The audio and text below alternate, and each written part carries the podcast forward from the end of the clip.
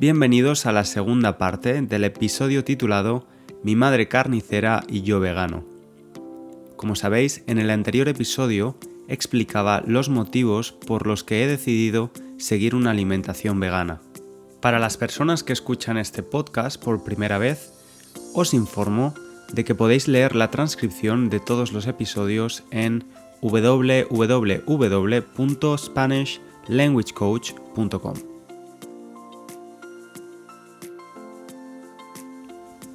Antes de entrar en el tema del veganismo, me gustaría hacer una rectificación. En el anterior episodio felicitaba a los estadounidenses y canadienses que habían celebrado la Cena de Acción de Gracias el último jueves de noviembre. La verdad es que metí la pata. ¿Sabéis lo que es meter la pata? Una pata es la pierna de un animal. Cuando decimos que hemos metido la pata es que nos hemos equivocado en algo. Hemos hecho algo de manera incorrecta. Yo metí la pata felicitando a los canadienses, ya que en Canadá Acción de Gracias se celebra en otra fecha diferente a la de Estados Unidos. Después de la aclaración continúo hablando de mi llegada al veganismo. Os expliqué que decidí hacer un pequeño experimento con mi dieta. Decidí estar una semana siendo pesquetariano. Solo comía pescado, pero no carne de ningún otro animal. Seguía cenando pescado, pero a la hora de comer siempre escogía la opción vegetariana. Para mi sorpresa, los resultados no tardaron en llegar. Me sentía con más energía, más enérgico, ya que mis digestiones eran más rápidas y ligeras. Además, un problema médico que había tenido desde hacía tiempo estaba también mejorando. Mi estreñimiento estaba mejorando. Sufrimos estreñimiento o estamos estreñidos cuando no vamos al baño frecuentemente. Siento ofrecer tantos detalles, pero me parece interesante compartir esto con vosotros, ya que para mí fue uno de los grandes beneficios de dejar de comer carne. Por cierto, mucho cuidado con la palabra estreñimiento y estreñido. Es un falso amigo para estudiantes de inglés que son hispanohablantes y viceversa. Mucho ojo. Estreñimiento es constipation en inglés y por tanto estar estreñido es to be constipated. Por otro lado, podemos estar constipados o tener un constipado, es decir, to have a cold. Cuando un estudiante me pregunta cómo estoy y le digo que estoy constipado, muchas veces me miran con cara de sorpresa. Piensan que soy muy abierto hablando de mis digestiones. Bueno, después de esta semana siendo pesquetariano, decidí que iba a continuar con esta rutina alimentaria.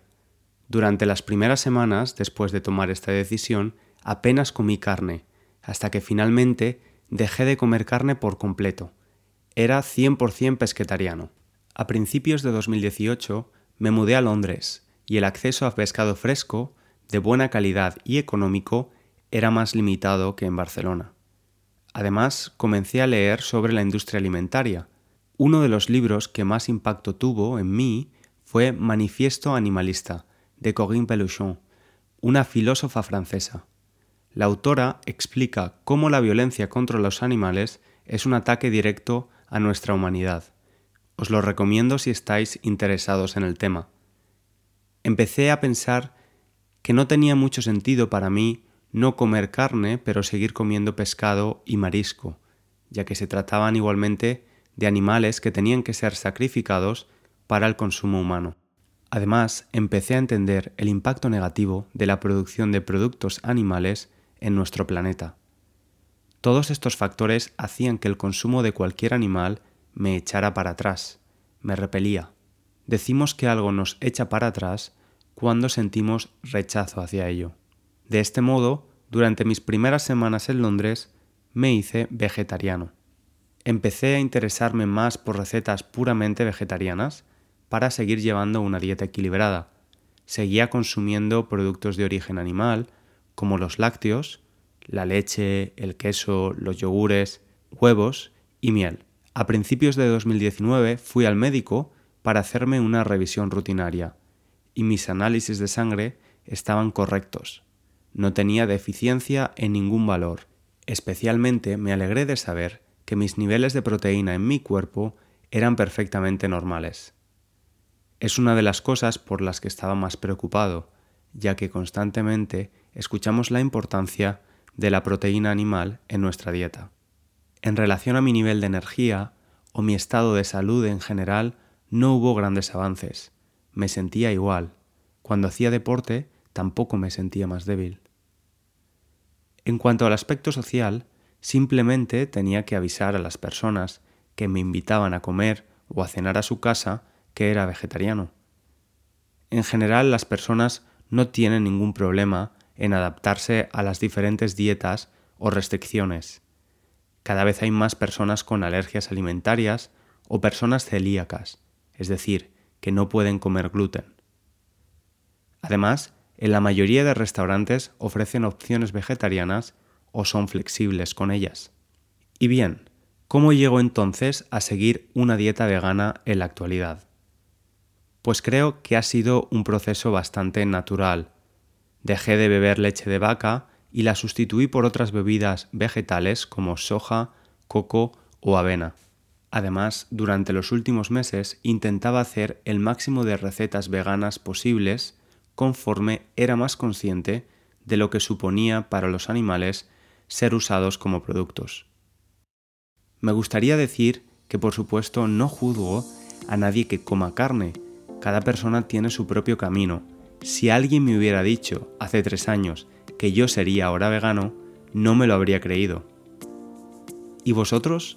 ¿Habéis dejado de comer algo por razones éticas, medioambientales o cuestiones de salud? ¿Es habitual ser vegetariano o vegano en vuestro país? ¿Conocéis a muchas personas que lo sean? Como siempre, agradezco vuestros comentarios positivos en iTunes y otras plataformas de podcast.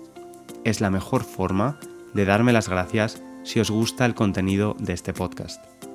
Además, también podéis contactarme directamente en cesar.spanishlanguagecoach.com o en mi cuenta de Instagram con el mismo nombre que este podcast. Un placer pasar este rato con vosotros y hablamos muy pronto. Un abrazo.